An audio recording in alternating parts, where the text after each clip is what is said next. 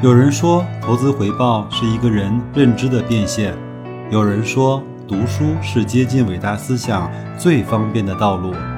我说，跟白老师一起畅游书海，慢慢变富。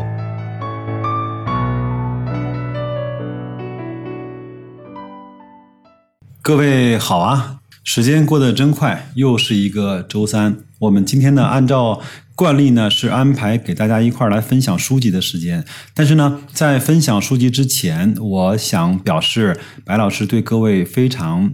崇高的敬意啊，和真的的深深的感谢。在周末呢，我发了一个朋友圈；在周一呢，我做了一个节目，希望呢各位能够到我们那个电商部门新开的小店呢去点一个关注。基本上周一全天我只干了三件事儿：第一个是通过各位的好友。第二个呢是感谢，第三个呢是给大家发红包啊！以后呢这种形式呢，我会经常的在我的后台，在我的朋友圈去做，也是表示各位对我的真的是呃很多信任的一些小小的反馈吧。白老师何德何能，能够配得上大家如此的信任和器重啊？那么今天呢，我们来继续来分享内一水的鱼啊，投资第一课啊。这一篇文章呢，我觉得可能特别适合我们在这个牛熊分界的时候，我们所做的一些事情。它这篇题目呢叫“如何进行仓位的管理”。我相信，在这个节骨眼儿上，很多人如果满仓，就会想：哎，我这个所持有的板块会不会涨？如果人是半仓，他就会想：我另外的半仓的现金该如何加进去？如果人是低仓位或者是空仓，就想，哎呦，这个上涨我该如何能够参与进去？那我们来听一听作者是怎么对这个问题进行阐述的啊？他做了一个非常重要的阐述，就叫不要抢了上帝的活儿。什么意思呢？就是仓位和什么时候买、什么时候卖，其实是上帝决定的。我们自己呢，只能够决定我们自己的心态，决定我们对。我们了解的公司进行估值的上下限的判断。我们下面来进入正文啊。他说，许多人梦想中的仓位管理呢，就是在牛市顶部空仓，在熊市的底部满仓。又白老师，包括各位的听友，又何尝不是如此呢？逃掉牛顶，抄到熊底。但是呢，这是普通投资者不可能做到的。即便是非常著名的投资人，也经常喜欢把自己逃顶和抄底的经历拿出来津津乐道。但是你要知道，即便是踩准了节奏，正确的逃顶和抄底，也无法证明这究竟是他的能力，还是仅仅靠运气。我们经常会说这样一个词，叫幸存者偏差。如果找一百个大猩猩去找那个最好的股票，你相信吗？一定有最好运气的那一只大猩猩会找到最牛的牛股。你想想看，这到底是大猩猩的运气，还是大猩猩的实力？我们呢，又何尝在投资市场中不是那只大猩猩呢？要知道啊。也有许多人逃顶和抄底是失败的，只是呢，他们没有站在公众的视野之中而已。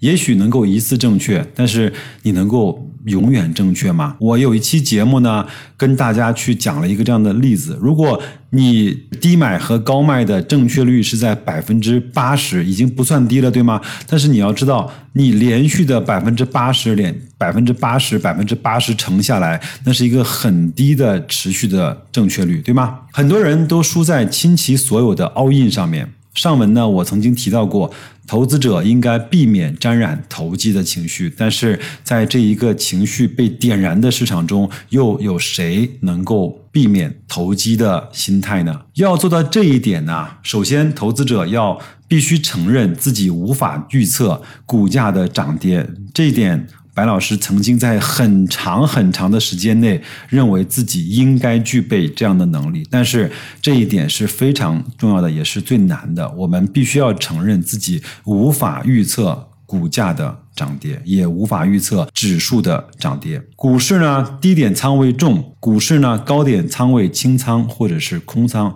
几乎所有人都会认为。啊，我自己应该具备这样的能力，但是请注意啊，这其实已经脱离了投资的领域，而把自己推到了判断股价涨跌的境地。仓位管理呢，对于普通投资者来说，重要的不是判断现在的股市是不是低点，因为低点之后还有低点。整个的低点它不是一个点，它是一个区间。同样呢，也不是去判断高点，因为高点之后还有高点。重要的是，你必须对你的投资有一个规划和预期，你必须要了解每一笔投资。下面听好了，这是一个非常重要的三个观点。第一个是流动性和风险性和收益性，这是一个三角悖论，你没有办法在流动性。和风险性和收益性上做到一个平衡，他们分别是怎样一个水平？然后呢，根据你自己的实际情况去安排好自己的投资比例。首先，我们谈的是流动性，管理好风险和收益的前提条件。如果你这一点没有处理好，要么是收益性不达预期，要么是风险性高于预期。其次是风险性，投资者呢在投入一笔资金之前，要考虑这一笔资金自己输不输得起。用白老师的话来说，就是你不要上那个你自己输不起的牌桌。我曾经在澳门看了很多人上了自己输不起的牌桌，一定会认为自己能赢，但是你输了呢？有可能那一把牌你是输不起的，千万不要将输不起，特别是你的保命钱啊，或者是短债长投的钱的资金投入股市，因为这将极大的影响你的情绪，成倍的放大你的恐惧和贪婪。使得投资者难以做出正确的判断，最后才是收益性投资呢？需要保持谨慎，先要看到风险，然后再看到收益。收益性是建立在流动性和风险性的基础之上的。一般高收益要么牺牲流动性，要么风险性比较高。我请各位仔细来体会这句话：一般的高收益要么牺牲流动性，要么风险性是高的。此外呢，投资者对收益的期望值也一定程度上决定了投资者的风格。你到底是希望一年三倍，还是希望三年一倍呢？例如，投资者的期望如果是收益年化在百分之一百以上，那么就极有可能陷入到追涨杀跌的境地。相信我，白老师在二零一五年股灾的时候，也曾经想过能不能够去全仓 all in。抓一些牛股，连续两个涨停。当时的梅艳吉祥也是王的女人，我就想，为什么我抓不到这样的牛股呢？那个时候，其实我也陷入了深深的自责和深深的懊悔。在我所有的经历，从零五年到现在，所有的那个时间段内，我在那个时间其实是有一段时间是没有睡好觉的。那所以呢？作者说，投资者一定要制定合理的投资收益的期望值。有利于保持合理的投资心态。那仓位的类型呢？股票者说空仓、半仓或者满仓，它其实指的是股票的仓位。有的人说我永远满仓，但是你要知道，它永远满仓的标的和品类不一样。它可以满仓股票，也可以满仓债券，也可以满仓现金，也可以满仓货币基金，对吗？那所以说，作者呢按根据流动性、风险性和收益性来画出。三个等级，他们投资的实际占比，其实啊都可以叫做仓位。我们下面这段话呢，有一点烧脑，那请各位慢慢的听，白老师呢也慢慢的去讲给各位来听啊。第一个呢，就是流动性高，但是不确定性低，收益性低。你想想看，流动性高，不确定，风险性低啊，收益性低是什么呢？其实就是存款啊，货币基金啊。短期高等级可交易的债券，包括像国债啊这样的产品，对吗？流动性肯定是高的，但是风险性是低的，收益率也肯定是低的。第二呢，就是流动性中等、不确定性中等、收益性中等这类的投资，主要是期限比较长的债券，比如说十年期的国债，包括 A 类的分级基金。等，当然，现在分级基金 A 类或者是 B 类已经慢慢的开始退出整个投资市场的交易舞台，这个我们就不再做过多的判断了啊。然后呢，我知道二零一五年的大股灾的时候，很多人通过满仓啊分级 A 赚到了很多在那种狂下跌的过程中的带血的收益啊。第三就是流动性弱。不确定性高、收益性高这一类的投资呢，主要是股票。我想请各位明白一个道理，就是这里的投资性弱，并不是指的股票不能够进行快速的交易，而是股票的期限比较长，卖出的时候可能价格和价值不匹配。我记得，呃，雪球以前有有个大 V 叫唐朝啊，他说我经过了很多年的投资的实战，才知道股票是一个流动性非常差的资产。这句话不是在装。如果你真正理解了股票的内涵和本质，你就会知道，股票真的是一个流动性非常非常差的投资的品类。这里的收益性高呢，其实也并非指的是一只股票在某一段时间，特别是短时间内能够非常高的回报率，而是指股票作为一个整体，在时间跨度极度拉长、样本数足够多的情况下，平均收益率变高。如果你没有这方面的认知，请看一下那本书，叫《股市长线法宝》。如果你把那个。前面的三十页的那张图看懂了，你就会知道作者在说什么。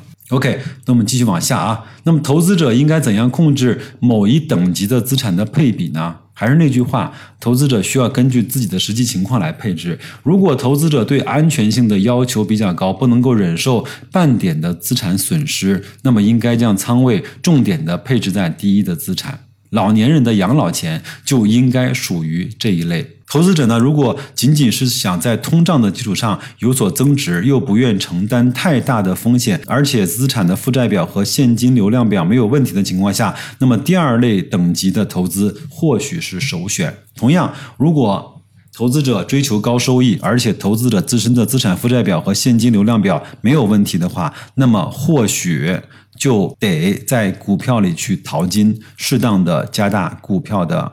投资的仓位，这里面我有一张跨过了，就是个人的资产负债表和现金流量表。如果各位不懂的话，可以在后台问我，我可以给大家一张标准的表格，你可以自自己去填一填，看一看自己的资产负债和现金流量是一个什么样的情况，好吗？那么风险和收益背离又怎么办呢？通常在清。通常在高风险的情况下，对应的是高收益，但有时候呢，风险与收益并不是匹配的。当出现高风险和低收益搭配的时候，我们称之为叫风险和收益是背离的。那么风险和收益背离的时候呢，主要是因为投机的需求和助涨助跌的影响。这种情况呢，在第一和第二的等级资产中比较少见，就是在现金、包括货币资金和长期的国债中，这种情况是比较少见的，主要是发生在第三级的资产股票。对于一只既定的股票来说，股价越高，则回报率越低。当股票的价格超过一定的阀值的时候，你就会变成：如果这只股票价格继续上升，收益率会低于第一等级的资产。如果对这句话不是很了解的话，请出门左转，或者收听我那篇唐朝的那个叫“不要关注傻子，要关注地”的那篇文章和节目啊。股票的收益性呢，主要体体现在两个方面啊。第一，一个是静态的回报率，就是静态的市盈率的倒数，这叫股票的收益率。比如说，它这个股票的市盈率是十，那么它的倒数呢就是十。如果它是五的话，它的收益率就是二十啊。一种呢是未来的回报潜力，就是盈利增长的能力，这个要建立在你对这只股票有比较。了解和比较深入的研究的基础上，作者呢也提供了一个他推荐的仓位管理的办法。其实我看了看之后呢，有很多人是按照这样的仓位的建设去买足或者是买到自己的仓位的。第一呢，越跌越买，虽然呢。都是越跌越买，白老师也其实经常干这样的事情，就是越跌越买，包括像格力啊，包括像以前的券商 ETF 啊，我都会越跌越买，包括像红利 ETF、H 股的 ETF 啊，包括像沪宁高速啊、长江电力这样的这种下有底但是上也有顶的这种仓位呢，我就会越跌越买。我们经常可以听到补仓啊，包括摊低成本这样的词语。交易者呢越跌越买，出自于自己摊低成本的想法。假设股价十元的时候你买入一千股，那么等股价跌到八元的时候呢，你再买进一千股，就可以将买入的成本摊至九块钱一股。那后期如果股价再次上升到十元的时候呢，交易者卖出一千股，那么相当于清理掉十元一股的第一笔买入，只保留八元一股的第二笔买入。这个时候你的买入成本将会被。摊低到八元一股，很多人在后台问我，现在五十九块、六十块的格力能不能买？我说，如果有浮盈，你可以先卖掉一些；如果它再往下下跌百分之十，你可以按照一二三四百分比的，呃，这种比例去补仓啊。在投资的过程中呢，一旦脑子中啊浮现出买入成本的概念。则不可避免地陷入到为何是七亏中提到的心情，就是将账面的浮盈当做真实的盈利，并且与生活中非必要的消费联系在一起。但是，一旦遇到浮亏，则正为只要不卖就不算是真实的亏损这样的鸵鸟心态。第二，对于一只啊既定的股票来说，股价越低啊，则估值的水平也越低，回报率则越高。对于价值投资的理念呢，将资金分为三到十个等份儿，股价呢每下跌一定幅度。则加仓一次，直至子弹打光。在二零一八年的某一个年月，白老师自己也碰到了子弹全部打光的境地。如果你想听的话，你可以出门右转到我那篇二零一八年的我的投资的这种总结那个呃节目中去听。那一天我讲了，就是所有的市场下跌平均在百分之二十八，有可能我是连大市都没有跑过。我那个时刻真的是把。子弹都打光了，但是我没有用有没有用融资啊。还有呢，这种操作方法呢，主要是呃在熊市的下跌以及探底的过程中，属于价值投资者的左侧买入，股价慢慢下跌，直到触及到具有安全边际的价格，有点像就是巴菲特包括芒格说的，我要去捡烟蒂了啊。那所以呢，价投呢开始分批的买进，分批的买进好处是呢，首先第一批的第一笔的买入呢，对价值投资者来说不确定性最大。随着时间的推移呢，投资者增加了对公司的了解，降低了不确定性。如果投资者在随后的日子中发现了价值的陷阱，可以及时的离场，不至于全军的覆没。其次呢，如果价格下跌，则增加了股票收益性上面的吸引力。所以呢，在股价下跌的过程中，分批买进的好处有两方面：一个是不确定性逐渐降低；第二呢是收益性逐步的上升。然而，这种方法也有软肋啊。第一个是。首先要对投资者自身的投资功底，包括心态的要求非常高。如果投资者对公司的研究不够深刻，掉进了价值陷阱尚且不知，就很容易越买越亏。你从三十块买到八块的中石油，你想想看，这是一种什么伤害嘛？越陷越深，对不对？其次呢，股市的运行规律复杂多变，不一定单边下跌。不一定单边下跌啊，投资者设定加仓的价格可能永远也等不到，公司的盈利增长会推动股价的上扬。对于优秀公司的股票而言，预留一部分的仓位，等待的同时，也可能会错失一定的机会。白老师就经常在自己啊买入的这些。呃，层级和网格中经常会买不到我自己认为那个最深的那个网格。案例二啊，越涨越买这种行为呢，主要有两个出发点。第一个是就是急于追富嘛，这里就不再赘述了。第二个呢是出于源自趋势的投资。这个我相信，如果你看过那本书叫《股市》。作手回忆录啊，利弗莫尔在发掘趋势的时候，先配置少量仓位。如果后期走势符合他的盘感和预期，他会大量的。啊，all in 式的这种加仓，当然我们都知道，利弗莫尔的这种啊结局是一个相对比较悲剧的结尾啊。更多的，如果你要是技术派，那一定会看到突破了几日线，几日线你就会买入。但是我不知道这个有多少人能够坚持，有多少人能够在这样的方法上能够赚到自己真正的钱啊。第三就是定投啊，就是每隔一段时间投入一定金额的资金。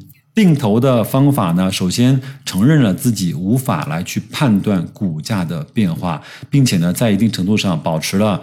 市场的距离，避免情绪受到股价波动的影响。其次呢，定投可以合理匹配自己的现金流的情况，量入为出。定投呢，在时间的维度上分散了投资的仓位，估值高的时候有投入，估值低的时候也投入。啊，时时间拉长之后呢，你基本上就可以熨平股市的波动，因为你在估值高的时候你买的是少的，在估值低的时候你买的是多的。这个呢，正是定投的优点，也是缺点。你基本上可以获得一个平均的收益率。案例四，这个呢其实是很少人去这么践行，但是呢，又很多人都会认为它是一个对的方式，就是动态平衡嘛。有一种股票呢和债券，包括其他的这种类现金的。呃，产品去仓位动态平衡的方式，我在雪球呢也有这样的一个组合，就是一半的沪深三百，一半的国债，然后呢，平均每三个月我会重新把它归置到五十对五十，这个其实呢就是获得了一个相对的低买。高卖获得了一个落袋为安，获得了一个遇到熊市我去加仓这样的一个动作啊。但是呢，很多人不能够忍受它那个组合的这种状态，因为它在股市的上升的时候呢，收益率表现不如股票；在股市下跌的时候呢，收益率又不如债券。所以这个时候呢，其实是蛮考验人的。啊，睿智和心态的动态平衡呢，相当于配置了第二点五等级的投资的资产。OK，那我们来替作者来总结一下。有句俗话说，鸡蛋不要放在一个篮子里。如果鸡蛋放在同一个篮子里呢，一不小心打翻了之后，那么鸡蛋就全没了。但是呢，许多价值投资大师，特别是巴菲特，他又。建议集中持股，因为人的精力是有限的，篮子太多根本照顾不过来，最终呢反而会打翻几个，倒不如放在一个篮子里，并且集中精力看好这个篮子。你想想看，到底是哪一种说的对呢？各位亲爱的听友，你现在用的到底是什么样的方法呢？那我先讲我自己吧。那白老师呢，在我的仓位配置中。个股呢，基本上只有格力和平安，那其余百分之超过五十的配比，我都做了 ETF 的投资。那有人问，能不能跟我们讲一下你的投资的比例嘛？我可以，我再讲一遍。其实我在前面的节目中讲过啊，我现在除了格力和平安之外呢，我的 ETF 呢，主要配的是有券商、红利 ETF、H 股的 ETF，因为最近呢，我知道涨得比较凶。另外，我也知道。一定会有轮换，一定会有板块的啊轮动。那我又呢，又配置了很多银行的 ETF 和。地产的 ETF，我觉得在未来如果可能会发生的牛市当中，这些板块一定会轮番上演，轮番当主角的。那券商如何卖？我已经在很多期节目中已经讲了，我如何买，如何卖，买卖的标准是什么？红利呢？包括 H 股的 ETF，现在整个的估值还是在一个相对比较低位的情况，我根本就不用太担心。那银行和地产在。如果未来出现牛市的话，他们两个一定会各领风骚三五天，或者是各领风骚两三周，谁知道呢？我们就配置好，就等呗。我们觉得，我们个人投资者最好的方式就是配置好，静待牛市，静待花开，不要着急。有时候慢就是快，好吗？慢慢来。祝各位在本周接下来的时间能够工作顺利，投资愉快。再见。